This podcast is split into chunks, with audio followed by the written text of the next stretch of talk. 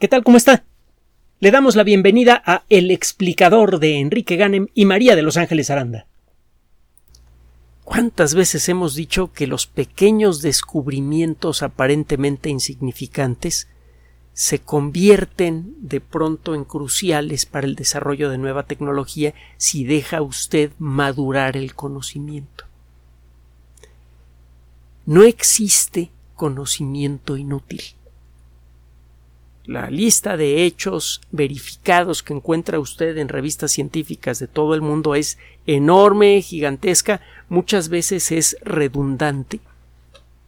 La idea de la ciencia es la de describir con la mayor precisión posible cómo funciona la naturaleza. Una vez que cree usted tener una descripción de cómo funciona algún fenómeno natural, busca todas las confirmaciones que pueda. Entonces, si usted hace una revisión del desarrollo de cualquier tema científico, eh, ahora con Internet, usted va a encontrar que muchos artículos mm, trabajan sobre el mismo concepto. Esto es más o menos normal. Bueno, la cosa es que se van acumulando trabajos y trabajos científicos, miles de trabajos científicos, cada uno de ellos es un pasito chiquito en dirección al, conocimiento, es, es comerle un poquito a nuestra ignorancia. Si usted pudiera ver un mapa del conocimiento, vería que las orillas están moteadas. Hay muchas islas de ignorancia rodeadas por pequeñas bahías de conocimiento. Llega un momento en el que se llenan suficientes huecos en nuestro conocimiento para que nos demos cuenta que esos datos que parecían aislados y absurdos de pronto sirven para hacer algo útil. En 1896, Ernst Hankin, un investigador bien conocido en aquella época, reportó algo de lo mucho que se reportaba con respecto al cólera. En aquella época las epidemias de cólera eran comunes y mataban a miles y miles de personas todos los años. Algunas de ellas llegaron a, destruir la vida de millones de personas. Busque usted en el Internet cómo fueron las epidemias de cólera y otras enfermedades similares aquí en la Ciudad de México. Fueron verdaderamente terribles. Resulta que este investigador, al igual que muchos otros, reportó cosas curiosas que se encontraban en distintos lugares del mundo con respecto al cólera. En aquella época, gracias al trabajo de Robert Koch y otros investigadores, y de nuevo, lea Cazadores de Microbios, super libro. Bueno, gracias al trabajo de Robert Koch y otros investigadores quedó claro que el cólera es causado por una bacteria. Hemos desarrollado muchas técnicas para enfrentar. Una vez que sabemos cuál es la causa de una enfermedad, podemos inventarnos técnicas para enfrentarla. Bueno, en aquella época ya estaban trabajándose en vacunas y en otros tratamientos contra el cólera. Ya se sabía cuál era la causa del cólera, pero todavía mm, las epidemias aparecían por todos lados y había muchos investigadores trabajando sobre el cólera y reportando toda clase de datos curiosos. En una ocasión, en 1896, uno de estos investigadores, Ernest Hankin, Ernest Hanbury Hankin, H-A-N-K-I-N, encontró que en las, ah, en las aguas de dos ríos muy importantes en la India, el Ganges y el Yamuna, había un principio invisible con microscopio que era capaz de matar a la bacteria del cólera. Luego ese principio no se podía ver al microscopio, no es que hubiera una bacteria que se comía la bacteria del cólera. Si usted hacía pasar esa agua cargada con este principio misterioso por un filtro de porcelana que tiene poros muy finos y que detiene a bacterias, ese principio matabacterias lograba pasar por el filtro de porcelana.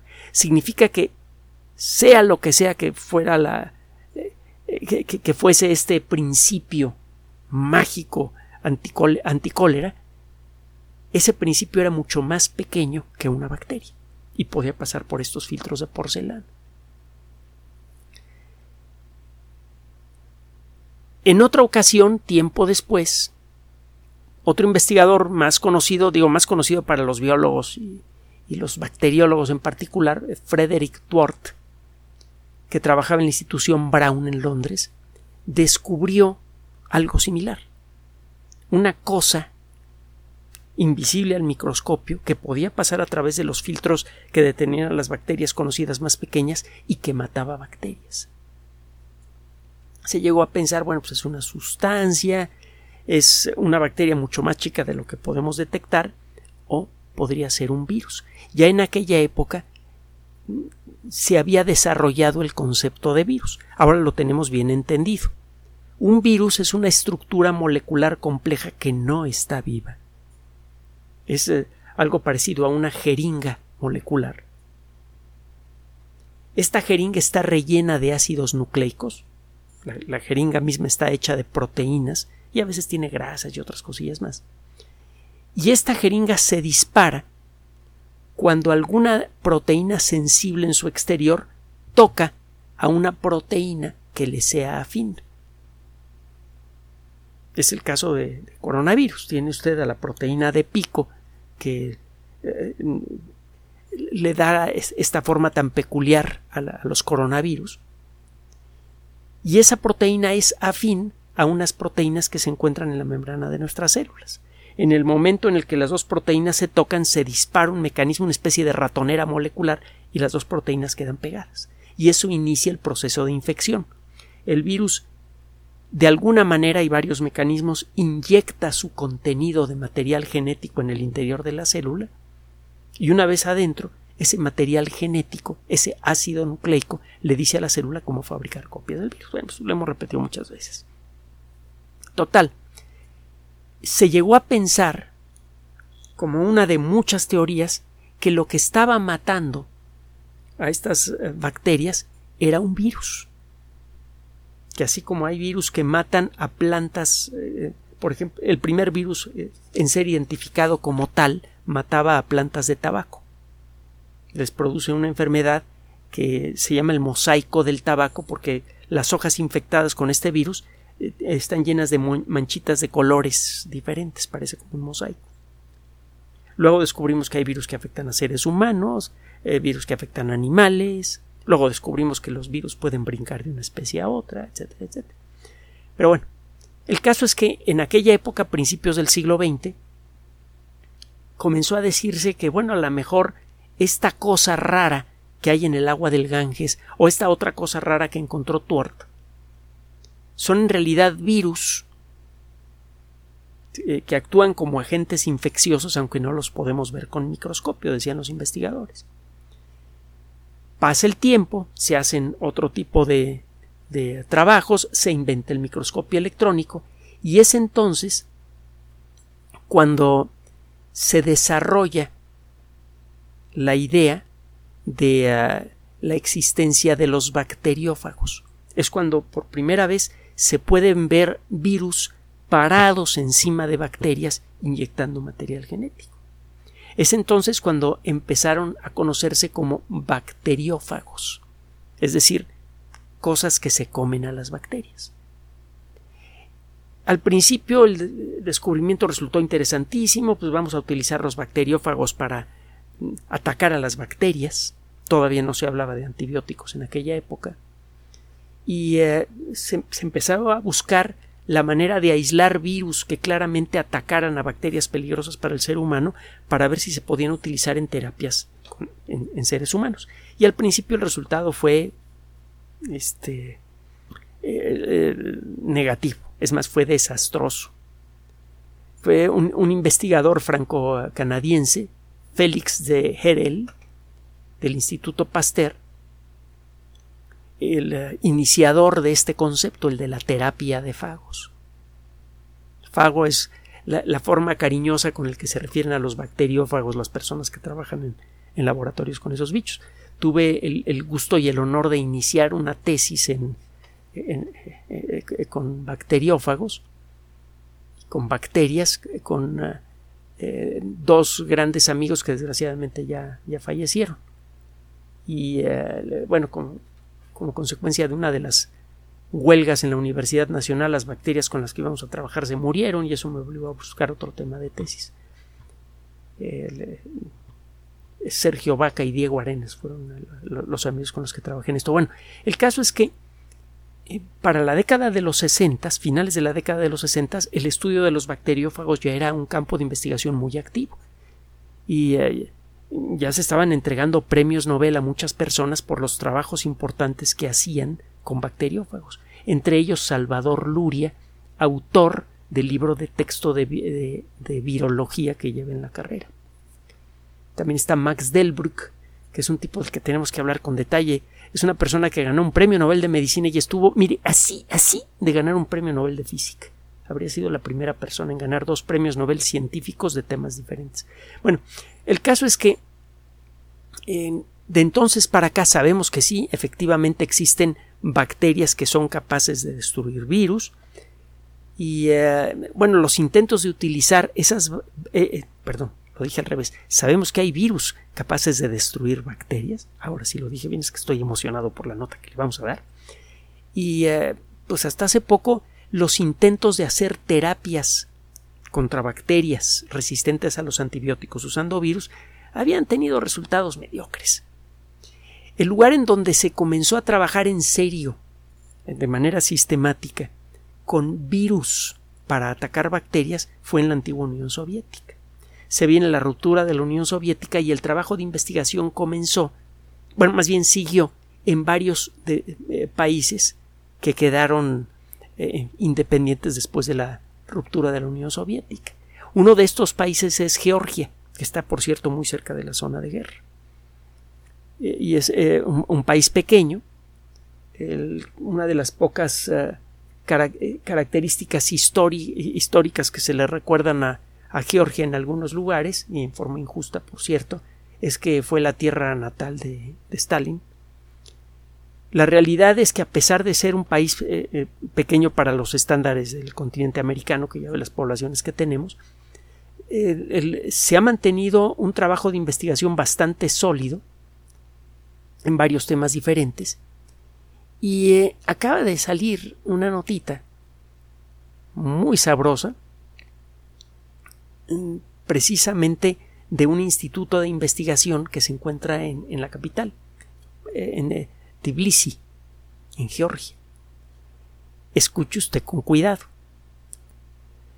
Recientemente los investigadores del eh, Instituto Eliaba para bacteriófagos, se escribe Eliaba con V, presentaron un comunicado en el que resumen los resultados de eh, varios años de ensayos de terapias con bacteriófagos. La mayoría de los casos eh, son bastante recientes.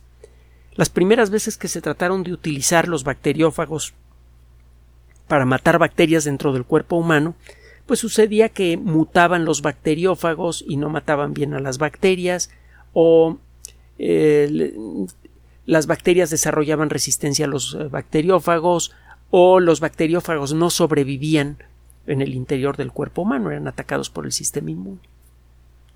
Por diez mil motivos diferentes la terapia no funcionaba. Estos investigadores que han, han mantenido en, en el tema y han poco a poco resuelto estos problemas, han empezado a atacar casos de personas con infecciones graves que no ceden ante los antibióticos. Hay el caso de una eh, dama eh, belga que sufrió heridas graves en un atentado, una bomba que pusieron en el aeropuerto de Bruselas en el año 2016. Al poco tiempo desarrolló una infección grave que amenazaba su vida. A lo largo de dos años se le dieron antibióticos en cantidades enormes, las bacterias eran resistentes a los antibióticos, la infección no cedía y la persona estaba poco a poco degradando, se estaba perdiendo la lucha.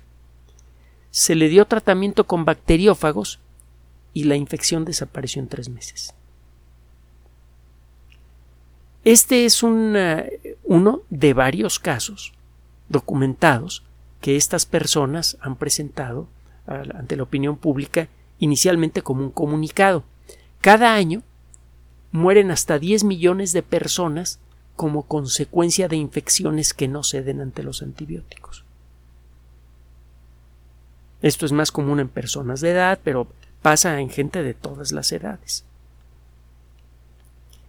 En estos investigadores han desarrollado, eh, gracias a técnicas genéticas avanzadas, seis bacteriófagos diferentes que en conjunto atacan a muchísimas bacterias conocidas que producen infecciones frecuentemente en seres humanos. Entonces ya tienen estandarizado un primer tratamiento experimental que incluye seis variedades diferentes de bacteriófagos y que en la mayoría de los casos, entre el 85 y el 90% de los casos, matan a bacterias causantes de infección. Entre el 10 y el 15% de los, de, los pacientes este, eh, desarrollan infecciones que son resistentes a estos bacteriófagos. Entonces, han desarrollado técnicas para buscar variantes de esos bacteriófagos para poder atacar a esas bacterias. Estos investigadores estuvieron recolectando bacteriófagos de todos lados. Mire, para recolectar antibióticos fue necesario hacer lo mismo. Fue necesario buscar en eh, cualquier lugar en donde crecieran hongos, donde crecían mohos, para ver cuáles de esos mohos son capaces de producir sustancias capaces de matar bacterias. Acuérdense cómo fueron descubiertos los antibióticos modernos. Alexander Fleming se dio cuenta por accidente que eh, un cultivo de, de, bacterias que se había contaminado con un hongo muy común, el penicillum, estaba muriendo justo alrededor de la zona donde estaba creciendo el hongo. El hongo claramente estaba emitiendo una sustancia que mataba bacterias. Otras personas habían visto esto, pero no, lo habían tomado en cuenta. De hecho, es un conocimiento que se tenía desde la época precientífica.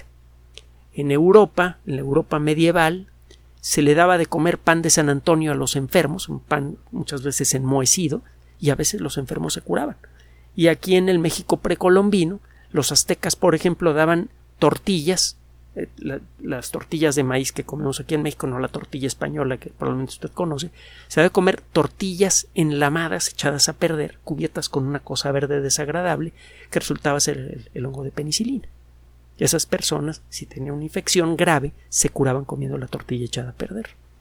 Bueno, e, ese conocimiento se formalizó con el trabajo de Fleming y a partir del trabajo de Fleming se lanzó una búsqueda internacional de hongos y bacterias capaces de producir sustancias de matar bacterias peligrosas. De hecho, eh, eh, el hongo clásico de penicilina que usted puede capturar del aire generalmente produce poco antibiótico. Los doctores Florey y Chain, que ganaron posteriormente el Premio Nobel de Medicina, estuvieron buscando en muchos lugares diferentes. Fue una búsqueda de veras detectivesca interesantísima. La historia bien vale la pena eh, dedicarle algo de tiempo estuvieron buscando en distintos lugares en distintas variedades de, penicilina, de hongos de penicilina que crecían en trozos de pan, estuvieron buscando también incluso en tiraderos de basura, etcétera, y todas estas variedades producían poca penicilina, hasta que dieron con una en particular que encontraron en un melón echado a perder. Esa cosa que iba a la basura maloliente y de, mal aspecto, eh, dio a la ciencia médica la eh, variedad de penicilina de la que se podía producir una cantidad realmente utilizable de penicilina. De ese melón echado a perder que usted habría tirado a la basura con cara de asco inmediatamente, salió la sustancia que salvó a millones de personas justo cuando empezaba la Segunda Guerra Mundial se han encontrado eh, muchas otras bacterias y hongos, muchos de ellos microscópicos, que producen sustancias capaces de matar bacterias. Solo que ya se nos está acabando el, asunto de el, en dónde buscar nuevos antibióticos clásicos. Las bacterias además están desarrollando resistencia a los antibióticos con mucha rapidez. Bueno, estos investigadores que eh, han desarrollado esta técnica a lo largo de años, han buscado en todas partes, en lodo, en drenajes, en tiraderos de basura, en, eh, suelo, en, distintos lugares del mundo, bacterias, digo, bacteriófagos capaces de comer eh, bacterias peligrosas. Y han levantado un censo de bacteriófagos en todo el mundo que es verdaderamente espectacular. Es el más grande que hay en el mundo en este momento. Y a partir de ese levantamiento es brutal de, bacteriófagos en, en distintas fuentes en distintos lugares del mundo, lograron aislar algunos que con un poquito de jugueteo genético se han vuelto especialmente buenos para matar bacterias peligrosas. Como las bacterias las encuentra usted en todos lados, sobre todo en lugares en donde algo se está descomponiendo, estos investigadores fueron a los lugares más desagradables donde hay cosas en descomposición como el drenaje y encontraron montones de bacteriófagos y de allí han sacado em, bacteriófagos que les han permitido conseguir curas importantes. Eh, hay otro caso de un eh, ingeniero mecánico de los Estados Unidos, de 34 años de edad, que tenía una infección crónica que no cedía y no cedía y no cedía. Ya tenía seis años con esta enfermedad y apenas dos semanas después de haber iniciado la terapia en este instituto ya se estaba sintiendo mejor. En, ya, eh, la fama de este instituto está empezando a crecer, están empezando a llegar centenares de pacientes de, distintos lugares del mundo a, Georgia para buscar ese tratamiento cuando las eh, infecciones que los aquejan no ceden. Y los casos exitosos se están empezando a acumular en cantidades importantes. Entonces, una técnica que se consideraba ya desechada la de la terapia de bacteriófagos, está renaciendo. Gracias a la ingeniería genética, gracias a la biología molecular moderna y al talento de estos investigadores, dentro de poco quizá podríamos desarrollar herramientas efectivas contra todas las infecciones. Estas herramientas, a diferencia de los antibióticos, serían mucho más duraderas. A las bacterias les costaría mucho trabajo desarrollar defensas contra estos bacteriófagos y bastaría con pequeñas manipulaciones genéticas simples para hacer que un bacteriófago eh, que ya no es efectivo contra bacterias recuperara su efectividad. Eso no pasa con los antibióticos. El modificar su estructura química a veces produce resultados peligrosos o simplemente el antibiótico pierde su efectividad. Aquí sí sabemos qué cosas eh, eh, mover de un bacteriófago para que escape a la resistencia que pudiera haber desarrollado una bacteria sin afectar a los seres humanos. Entonces, muy buenas noticias. Una idea excelente que parecía condenada al bote de la basura de la historia ha revivido en los últimos años como consecuencia del trabajo de estos investigadores y eh, total la fama de este instituto, del Instituto Eliaba, es eh, ya lo suficientemente trascendente como para que la Food and Drug Administration, la FDA de los Estados Unidos, autorice el estudio del uso de bacteriófagos por ejemplo, para personas que tienen COVID y han desarrollado infecciones secundarias. El COVID puede disminuir en mucho la capacidad del sistema inmune, sobre todo en personas muy sensibles, y estas personas pueden desarrollar infecciones bacterianas, infecciones de otro tipo. Y ya se autorizó el uso de bacteriófagos para esos casos. Bueno, hacer estudios para ver si se pueden utilizar bacteriófagos en ese caso. Está reviviendo el uso de, de virus para matar bacterias una idea eh, que eh, comenzó a desarrollarse a finales del siglo XIX, principios del siglo XX, y que quedó dormida durante prácticamente 100 años, está reviviendo y con eso reviven las esperanzas de los médicos en todo el mundo de enfrentar a las eh, bacterias de nueva generación que son capaces de resistir a todos los antibióticos. Noticia excelente. Como siempre, del mundo de la ciencia, normalmente las noticias siempre son buenas. Y ya sabe usted que, esta, que no es necesario ni distorsionarlas, ni aumentarlas, ni nada, para que tengan esa cualidad. La ciencia generalmente da eso, buenas noticias.